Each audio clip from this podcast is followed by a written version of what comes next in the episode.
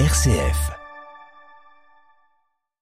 Les 27 se retrouvent pour discuter du prix du gaz, principale préoccupation en ce moment au sein de l'Union européenne, mais les discussions s'annoncent compliquées, les propositions de la Commission étant déjà fortement critiquées. En Ukraine, ce sont les bombardements russes sur les infrastructures énergétiques qui préoccupent. Un crime contre l'humanité a dénoncé hier soir le président ukrainien devant le Conseil de sécurité de l'ONU. La Turquie, bien déterminée à protéger sa frontière sud, à poursuivre son offensive contre les groupes armés kurdes dans le nord de la Syrie. Les bombardements se poursuivent et ont visé un camp où sont détenus des djihadistes. Les évêques colombiens et vénézuéliens alertent sur les conditions de passage de migrants qui prennent la route du Darien à la frontière entre le Panama et la Colombie, l'une des routes les plus dangereuses au monde. Nous sommes 8 milliards d'êtres humains sur la Terre, les bébés augmentent et nous mourrons plus vieux. Quelles sont les prévisions démographiques de demain? Sommes-nous trop nombreux? Ce sont les questions auxquelles répondra notre dossier en fin de journal. Radio Vatican, le journal, Xavier Sartre. Bonjour, l'hiver approche, la guerre en Ukraine se prolonge et les prix du gaz sont toujours aussi élevés. Pour l'Union européenne, il faut donc agir. Les 27 ministres de l'énergie débattent aujourd'hui à Bruxelles du prix du gaz. L'objectif est de se mettre d'accord sur son plafonnement avec comme base de discussion une série de propositions techniques mises sur la table par la Commission européenne, des propositions qui laissent présager des débats houleux. À Bruxelles, Pierre. Le plafonnement des prix du gaz est depuis le printemps une des options réclamées à corps et à cri par plus de la moitié des États de l'Union européenne. Les 27 ont fini par se mettre d'accord il y a un mois lors du sommet européen arrachant ainsi à l'Allemagne, aux Pays-Bas et au Danemark un compromis en vue d'un plafonnement des prix, mais un plafonnement partiel et limité. Un mois après, la Commission européenne propose donc un mécanisme relativement compliqué et à double détente, valable pour l'ensemble de l'année 2023. Ce mécanisme visant à éviter une flambée des prix pourrait être activé à deux conditions. Première condition, que l'écart devienne trop important entre le cours mondial du gaz naturel et le prix de référence européen, appelé TTF. Deuxième condition, que le prix du mégawattheure excède 275 euros. Ce mécanisme de plafonnement des prix du gaz est déjà largement décrié. Inadéquat, insuffisant, incohérent sont les adjectifs les plus entendus en France, des euphémismes qui reflètent la position de l'Espagne, selon qui la Commission se moque du monde avec des propositions qui relèvent de la plaisanterie. Pierre Benazet, Bruxelles. RFI pour Radio Vatican. Et à l'origine de tous ces débats, il y a la guerre en Ukraine. Le Parlement européen a voté un texte qualifiant la Russie d'État promoteur du terrorisme, appelant les 27 pays membres de l'Union à faire de même. Texte approuvé à une très large majorité, 494 voix pour, 58 contre et 44 abstentions. Il n'a qu'une valeur symbolique, mais il répond à une demande du président ukrainien qui a réclamé à maintes reprises à la communauté internationale de reconnaître Moscou comme un régime terroriste. Et à l'origine de la colère de Volodymyr Zelensky, les attaques russes contre les infrastructures énergétiques ukrainiennes. Le président ukrainien est monté au créneau une nouvelle fois, dénonçant hier soir devant le Conseil de sécurité de l'ONU, convoqué en urgence à New York, un crime contre l'humanité perpétré, selon lui, donc par la Russie. Adélaïde Patrignani. Tout à fait, Xavier. Et les membres du Conseil de sécurité, sauf évidemment la Russie, ont condamné les bombardements et leurs conséquences sur les civils. S'exprimant par vidéo, le président ukrainien a dénoncé la formule de terreur russe. Nous ne pouvons rester les otages d'un État terroriste international, a-t-il martelé, après avoir pointé du doigt le crime contre l'humanité mené par la Russie. Volodymyr Zelensky a demandé à la communauté internationale de réagir de manière déterminée. Les diplomates ont appelé les deux belligérants à se concentrer sur la paix, mais sans répondre aux demandes répétées du président ukrainien de transformer les règles aux Nations Unies pour neutraliser les vétos russes. Une certaine impuissance de l'ONU alors que sur le terrain les destructions continuent. Les frappes russes sur les infrastructures ukrainiennes ont entraîné hier des coupures massives d'électricité et d'eau, notamment à Kiev, faisant au moins six morts et privant des millions de personnes de ces ressources. Trois centrales nucléaires ont également été déconnectées du réseau électrique avec des conséquences jusqu'en Moldavie voisine, tandis que l'hiver s'installe sur l'est de l'Europe. Adélaïde Patrignani. Un cessez-le-feu immédiat dès vendredi soir dans l'est de la République démocratique du Congo. C'est ce qui a été annoncé hier soir par le ministre angolais des Affaires étrangères après un mini-sommet à Luanda. Un précédent accord avait été conclu en juillet, mais ce fut un échec. La réunion d'hier réunissait notamment le président congolais, le ministre rwandais des Affaires étrangères, mais pas le M23. Les deux parties se sont engagées à exiger le retrait des rebelles des zones occupées, leur repli dans leur zone initiale. Elles ont également le déploiement intégral de la force régionale de la communauté de l'Afrique de l'Est. Attaque de djihadistes au Mali lundi soir contre le camp de déplacés de Kadji près de Gao dans le nord. Des hommes armés à moto ont fait irruption, tuant 11 civils selon les autorités locales et le HCR. Depuis plusieurs mois, toute la région est en proie à une offensive de l'État islamique au Grand Sahara. Ces affrontements ont poussé plusieurs dizaines de milliers de personnes à fuir. Rien qu'à Gao, elles sont près de 60 000. La Turquie, bien déterminée à poursuivre son offensive dans le nord de la Syrie pour sécuriser sa frontière, hier les forces kurdes, qui sont la cible de l'armée turque, ont accusé Ankara d'avoir visé les combattants qui assurent la sécurité du camp d'Alol, abritant des familles de djihadistes. L'Observatoire syrien des droits de l'homme rapporte pour sa part que les frappes ont visé des positions des forces kurdes à l'extérieur du camp. Les précisions de Paul Khalife. Une chose est certaine, les bombardements turcs ont provoqué la panique et semé le chaos dans le camp d'El Hol, situé dans la province de Hasakeh, au nord-est de la Syrie, non loin de la frontière avec l'Irak. Ce camp abrite 50 000 proches de djihadistes du groupe État islamique, en majorité des Syriens et des Irakiens. Mais il y a aussi plus de 10 000 étrangers, dont des centaines de ressortissants européens dont les pays refusent le rapatriement. Un porte-parole kurde a indiqué que l'aviation turque a mené cinq frappes contre les forces de sécurité à l'intérieur d'Al-Hol. L'OSDH indique pour sa part que les raids ont visé des positions à l'extérieur du camp.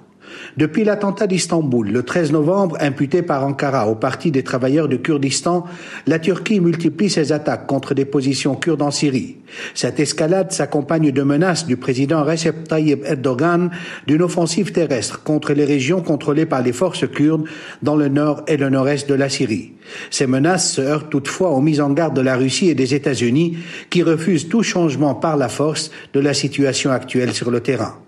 Paul Khalife, Beyrouth, RFI pour Radio Vatican. Pas de relâchement dans la lutte contre la Covid en Chine. Les autorités ont ordonné aujourd'hui le confinement pendant cinq jours à partir de vendredi minuit de 6 millions de personnes après une flambée de contagion à Zhengzhou. C'est dans cette ville que se trouve l'usine d'iPhone dont des centaines d'ouvriers ont manifesté faisant face à la police anti-émeute. Un fait rare en Chine. Ils protestaient contre les mesures anti-Covid, mais aussi contre le montant d'une prime jugée trop bas. À la direction du site a présenté ses excuses sur ce dernier point expliquant qu'une erreur de saisie était à l'origine de la colère de ses employés. La persévérance des secours en Indonésie récompensée, ils ont retrouvé vivant hier soir un petit garçon de 6 ans sous les décombres deux jours après le séisme qui a frappé l'île de Java. Le dernier bilan fait état de 271 morts et de plus d'une centaine de disparus dans les environs de la ville de Cianjur. Le Darien c'est le nom d'une région à la frontière entre la Colombie et le Panama, et il se trouve sur la route migratoire vers les États-Unis. De plus en plus de personnes en tentent la traversée, mais souvent au péril de leur vie, tant cette contrée est dangereuse. Les évêques colombiens et vénézuéliens tirent la sonnette d'alarme. À Bogota, Anne. C'est une crise humanitaire sans précédent qui se joue à la frontière entre le Panama et la Colombie, dans la jungle impénétrable et dangereuse du Darien, où des milliers de migrants et de plus en plus de familles tentent chaque jour de se rapprocher par là un peu plus des États-Unis. Selon les autorités panaméennes, plus de 200 000 migrants ont traversé la frontière cette année. La plupart sont vénézuéliens pour environ 70%, les autres viennent d'une trentaine de pays latino-américains mais aussi africains ou asiatiques ainsi que de Cuba ou d'Haïti. Selon l'UNICEF, au moins près de 32 500 enfants sont passés cette année, dont la moitié âgée de moins de 5 ans, et 900 sont des adolescents voyageant tout seuls dans des conditions extrêmes confrontés à tous les dangers. Animaux sauvages, serpents et insectes venimeux, noyades, sans compter la violence des groupes armés et criminels qui sévissent de chaque côté de la frontière. Pour donner une idée des difficultés de la traversée, la jungle du Darien est le seul endroit du continent américain où il n'a pas été possible de construire le tronçon de la route panaméricaine qui va depuis les années 30 de l'Alaska à la Patagonie, tant la nature y est forte. Anne Proenza, Bogota pour Radio Vatican. Un an que pouvoir et opposition ne se parlent plus au Venezuela, eh bien, ils vont reprendre le dialogue vendredi et samedi. Annonce du président colombien qui s'est engagé dans ce processus de négociation qui vise à mettre fin à la crise économique et politique qui mine le pays depuis des années.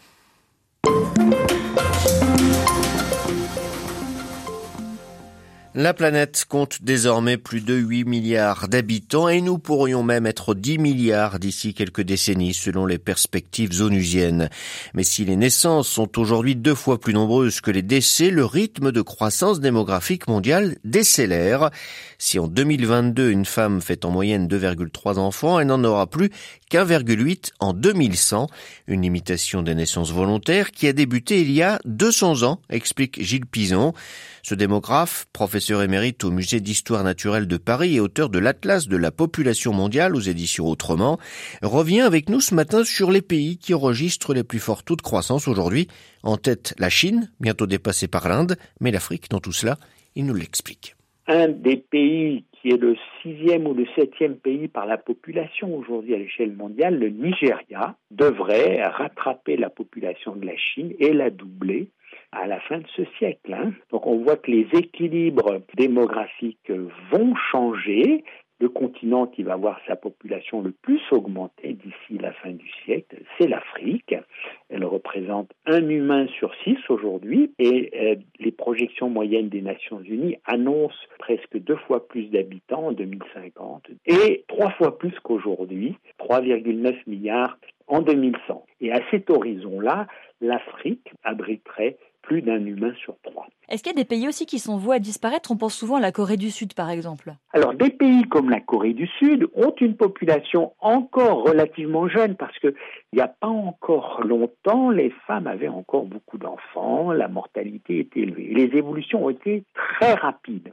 Les femmes ont moins d'un enfant en moyenne chacune et les autorités s'en inquiètent parce qu'elles entrevoient le moment où euh, le pays va manquer de main-d'œuvre, et puis gérer une population âgée, voire très âgée, nombreuse, pose un certain nombre de défis. Oui, le Japon ou l'Europe du Sud connaissent le même genre de problème. Est-ce que les politiques peuvent avoir un impact euh, sur la courbe démographique? Ben, L'exemple de la Chine est intéressant. C'est euh, un pays qui a notamment institué en 1979 la politique de l'enfant unique. À l'époque, les autorités chinoises s'inquiétaient de la croissance démographique rapide. Or, il faut savoir qu'en 1979, les Chinoises et les Chinois avaient déjà beaucoup moins d'enfants qu'autrefois. Leur fécondité était inférieure à trois enfants par femme contre près du double dix ans plus tôt. Donc, si la fécondité a baissé si vite en Chine, ça vient en premier du souhait des familles chinoises d'avoir moins d'enfants. Et on peut penser que la Chine aurait sans doute pu faire l'économie de cette politique brutale avec un résultat final en termes de ralentissement de la croissance démographique qui aurait été peu différent. Et ce qui est intéressant, c'est que, inquiet du vieillissement rapide de sa population, le gouvernement chinois a supprimé, il y a sept ans, la politique de l'enfant unique. Et depuis, il cherche à relancer la natalité, mais sans effet pour l'instant, parce que la fécondité chinoise n'a jamais été aussi basse.